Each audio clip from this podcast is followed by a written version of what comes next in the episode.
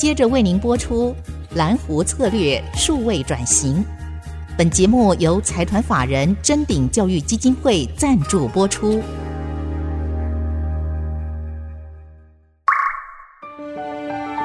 蓝湖策略数位转型，让主持人简真富与您提升决策品质与产业升级，掌握先机。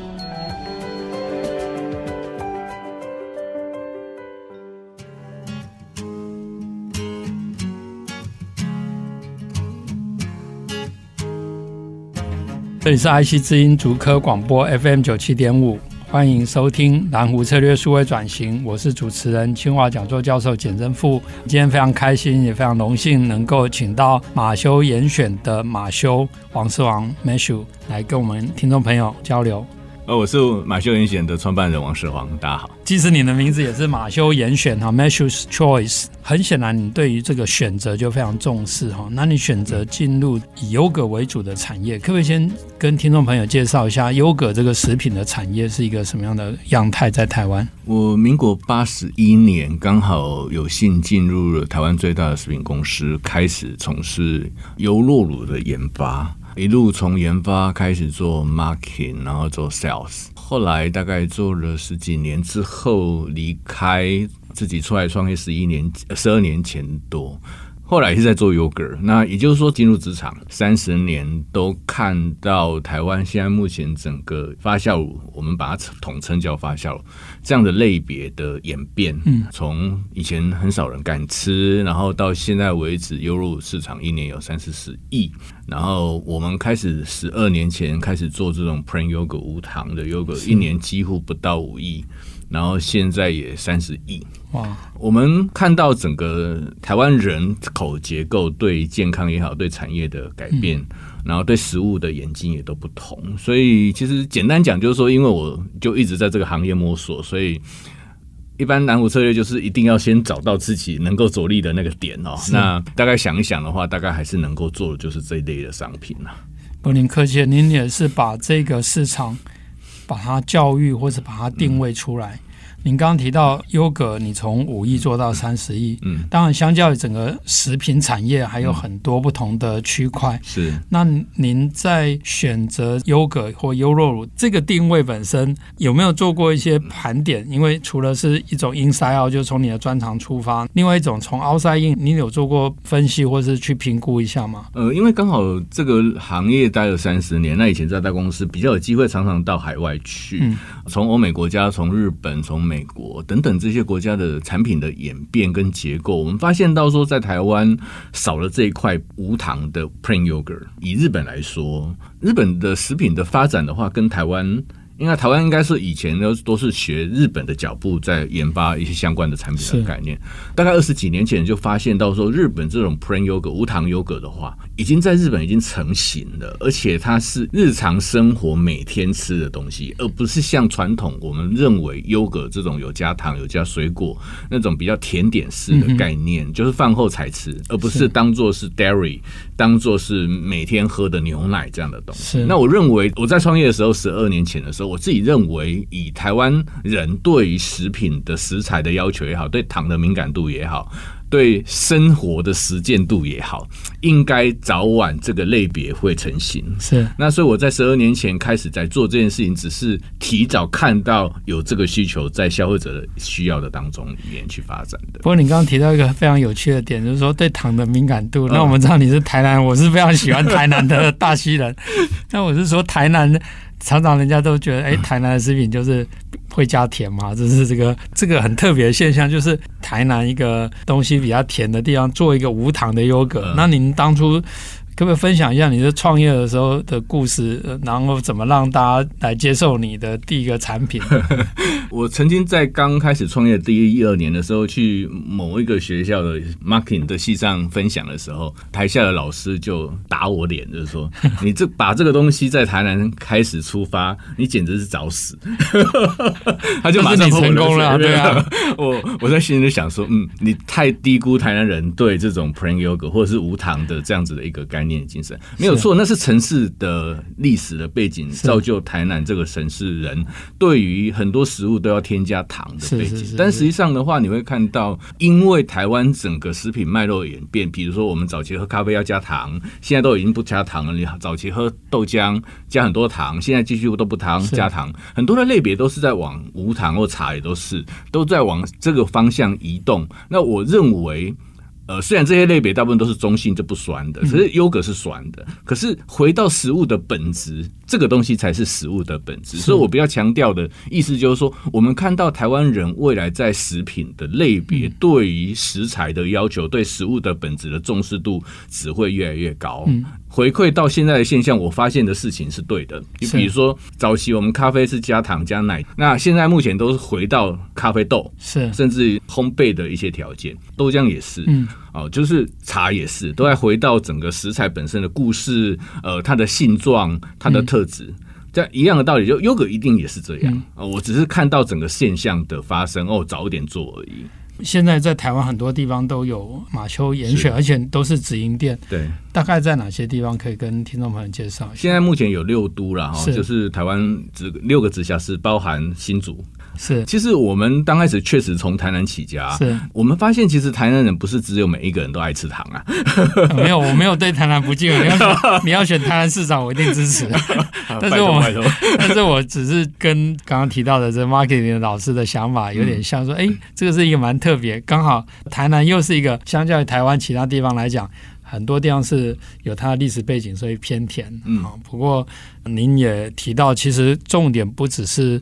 有糖无糖，而是回到原材料本身。对，这发展十几年来，请问您有没有碰到一些挑战啊，或是一些特别的一些例子啊？挑战一定有，每一个阶段都不同啊。比如说我早期前三年的时候，我发现那个时候有很多人在找无糖优格的时候，大部分那些人都是市场的先驱者啦。嗯、那他们的生活背景大概就是曾经在海外待过，那他在台湾找不到。哦，那想说哇，你刚好有人在卖这个东西，而且他就很开心。然后甚至于我们早期的时候，我曾经记得有一个顾客，呃，先发了两万块，就哎放在你这边，两万块支持你创业。哇，现在这个人不见了，是我找不到人了。意思就是说，某一些人他因为有需求，只是那些需求的话，可能相对小众，在那个年代，在那个阶段的时候，我们只是把它找出来，提供给这一群人而已。要帮你协寻一下那个两万块。要要要。所以 听众朋友，如果听到的话，记得到台南去找马修。我还记得这件事哦。哦，那这个过程当中，就会你会觉得很感动，就是有人支持。是。继续的话，后来我们再找那些有机的一些相关的水果去搭配优格。来做成果浆，让让更多人敢吃。是找水果的过程当中，我们就觉得哇，台湾有这么多友善的有那个农友，嗯，但是呢，他可能食材本身不会卖，或者是说他不知道怎么产销之间产生更好的平衡。那我们就需要透过我们的努力来协助他们，可以有一个稳定的收益，同时间我们也可以稳定的供货量。等等，我们才看到哇，这十几年来，台湾因为气候的变迁，台湾的很多的农业造就了很多很多的产量不足的问题等等这些。这个阶段的话，就想说，哎，那我如何扩张？哦，不同的阶段的想法不一样。那现在扩张的过程当中，我就很辛苦，因为其实就像您刚提到说，从台南开始起家到北部，那可能大家认为是说，呃，北部接受度比较高，实际上没有。我们其实，在全省各地的话，北中南各地其实没有北中南差异太大的问题，而是说那个 location 那个区域本身社区的本身的问题，就是比较接近你想要满足的那个客群是不是对的？那选址才是最重要的事。所以表示说消费水平已经在拉上去，对于这样子的健康比较无添加的概念的东西，已经慢慢接受跟成型。那你知道我现在这个阶段最辛苦的事情是最近买一个新。厂。是。买一个新厂要盖厂，要盖厂要钱，是。那还想说，那我那个厂要如何？不是单纯只是功能面，是。我希望它有一些品牌化，有 ESG，有那些概念，甚至有一些从产地到餐桌，这个产地到餐桌，透过我的这个工厂的空间，消费者进去了以后，他有一些体验可以想象。产地我可以带消费者去，可是这个餐桌中间如何把食材变成商品本身，这个过程的话，我希望能够在这个工厂里面呈现给消费者。看，我现在在想这件事情，所以你这个就需要工厂的医生，是，也就是工业工程，是是是，我一定会请你帮忙。没有台湾很多工业工程的专家，但是我觉得确实是公司发展到一个程度，需要一些科学的管理，然后那当然工业工程。本身我是刚好工业工程学会理事长，但是我觉得是需要结合这样的专业。我也相信有蛮多工业工程领域的专家学者或学生，他们会有意愿把他的能力，不是只有制造业的生产力良率，如果能够从像马修这样的食品业，而且能够帮助更多的客户，也就是帮助台湾人身体更健康啊，哦，我觉得这个是蛮有意义的事情。刚刚您有提到哈，我确实有这个经验，因为我以前在国外念书。我太太以前就会去买那种粉，加到牛奶，然后就变成优格，优格无糖优格。可是那样的优格本身，它可能比不上马修严选，或者说其他这种，因为这个里面的菌是您有特别去挑过、训练过的哈。那这个部分是不是等一下再请马修进一步来跟我们分享？那我们上半段的节目就先进行到这边，我们休息一下，先进一段广告。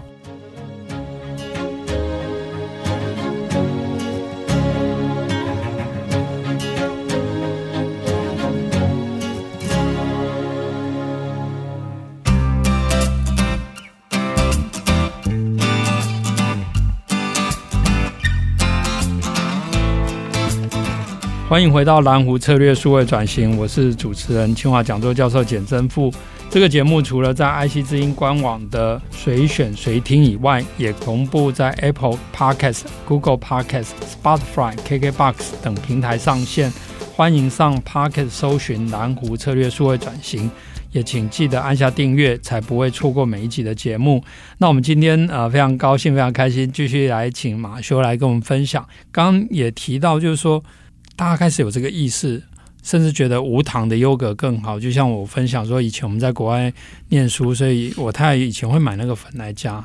马修，因为您有这样的一个专业，所以你还会特别挑不同的菌种，甚至远从这个一些长寿村啊等等去挑出这些菌种。坦白讲，我自己吃也觉得有感觉了哈。嗯不过代言费要另外收，我才要继续讲我的感觉。但是各位先分享一下你的那个怎么去寻找出这些不同菌种的一些故事？我们回到本身，然后食物本身要能够被接受，不管你有多崇高理想，我觉得那是关键哦。那那因为其实无糖优格基本上它的原材料就两个，一个是鲜奶，那鲜奶差异不大。啊，当然好坏有差。另外一个波呢，就是菌种。那我们在思考，就是说无糖了，又要去发酵变酸。如果假设这个菌种本身没有办法带给消费者一个很美味或者是接受度高的价值，那他永远不会接受这个品类。是我们很清楚，就是说，那台湾人不要什么东西？我们相信嘛，台湾人其实对那种馊味，就是老外说的那个比较发酵臭味，或者是气死这种味道，会比较不爱。是。但是欧美人喜欢啊，哈，每一个国家它的当地的口味性、嗜好性还是不同。台湾人，我的想象应该是比较喜欢清爽型，因为我们的饮食习惯比较清淡，是啊，跟日本比较接近，所以我就不能有太浓郁的口感在里面。第三个部分呢，我希望那个优格吃完之后，那个鲜奶的余韵还在嘴巴。那第四个当然更重要，是不要太酸，让它很难入口。嗯，因为以前很多消费者或者是导航在现在家里面自己 DIY 优格最大的盲点是那个做一做。没有办法控制酸度之后，产生很多妈妈做了完，小朋友跟先生都不吃，然后就倒掉浪费了。我们看到有很多很多的现象，所以我们在挑选的过程当中，就这四件事情就非常非常的重要。所以这个菌种本身的组合就变得很关键。所以我们当初在决定要创业的时候，就花了很多时间，大概在半年到一年的时间，去全世界找不同的菌种的特性，然后去做组合。嗯。每一个阶段，因为我们中间也有更新过不同的 generation 啊，第二代、第三代，那后来再继续添加了一些对身体有个别功能的菌种，嗯，比如说我们 G Plus，它可能对肝胆肠胃的帮助会更高，是，或者是说在二零二零年的时候出了 K Plus，就从长寿村来，那每一个 generation 的目的都是不同的对象，针对不同的族群，但是前提是这个东西一定要好吃，是，这个是关键。这也是长寿活下来的目的 对啊，要过得好，东西东西一定要好吃，要不然怎么卖 卖得久，对不对？是是是。那您刚刚也在前面也有提到，就是说，除了这个牛奶跟好菌以外，呃，马修的产品里面也有一些是去搭配了本土的有机的食材。那当然，您刚刚也有提到一部分挑战，可不可以就这个部分再跟听众朋友分享一下？当初的初衷其实很简单了，就是无糖优格嘛。可是，在十二年前的时候，基本上百分之九十九的人吃到第一口无糖优格的时候就吐掉了，你信不信？我们在想说如何让它敢入口，这是关键，所以就在想说，因为搭果浆一定是适合的，跟这种东西。水果本身，我在想说，那我不想要随便去路边或者是菜市场买这样的食材来煮一煮，给卖给客人。其实曾经有看过日本的一系列节目，叫做《料理东西君》了，现在大概没有了。那他每一集都会介绍某一个职人很专注的在做一件食材本质的事情。我就觉得说，台湾应该有很多很多这样的人事物，所以我们就花了很多的力气去把这些人一个一个找出来。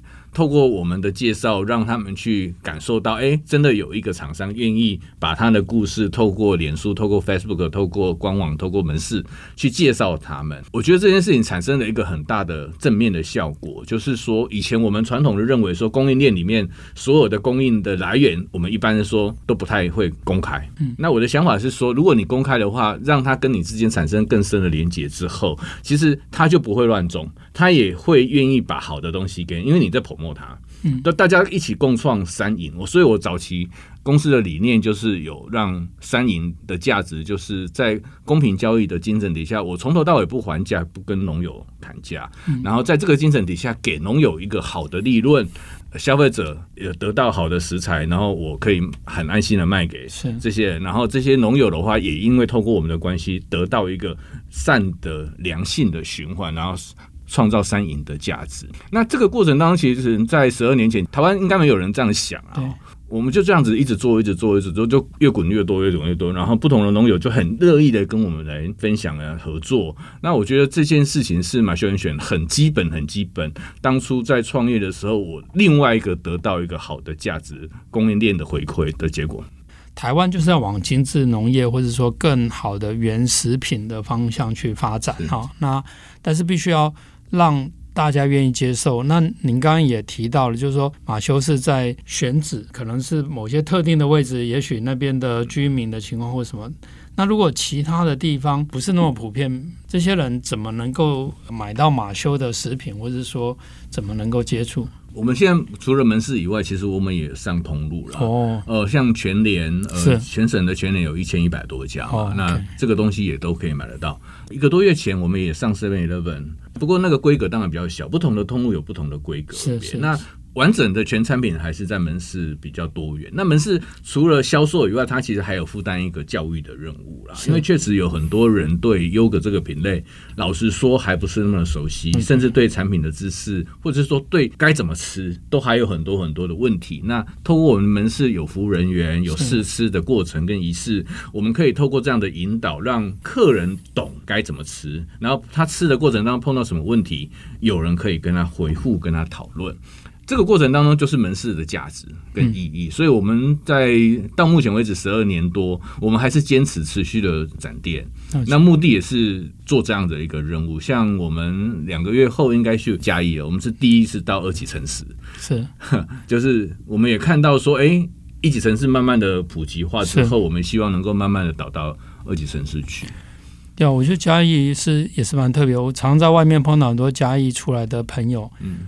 通常他都会非常骄傲讲是嘉义人，就跟台南会讲台南，我大溪会讲大溪人。我觉得是到嘉义也是非常值得令人期待。但是那个清华大学的旗舰店什么时候开始？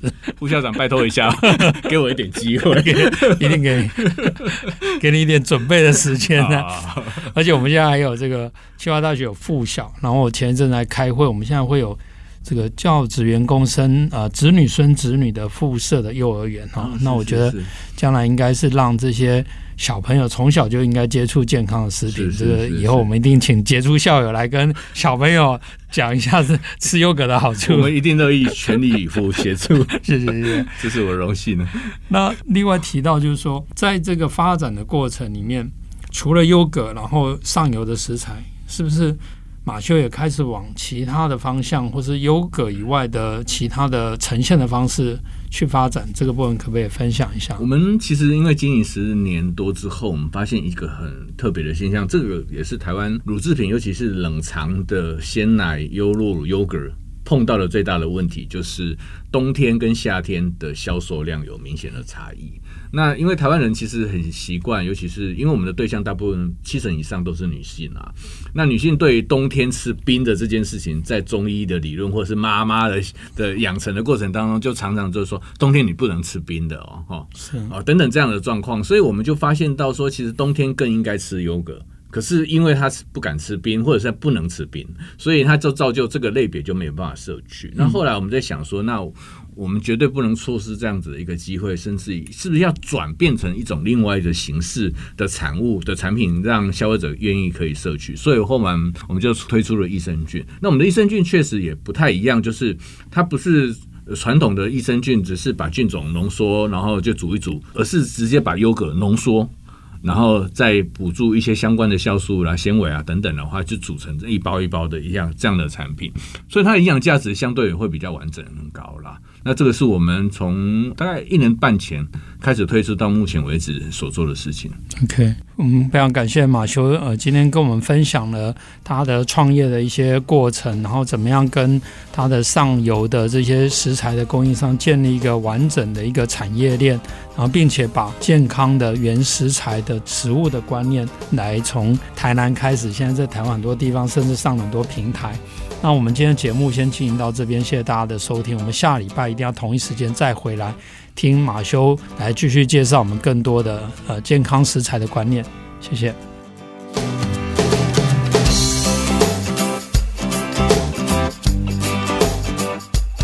本节目由财团法人臻鼎教育基金会赞助播出，启动数位领航，臻鼎教育基金会与您一起终身学习。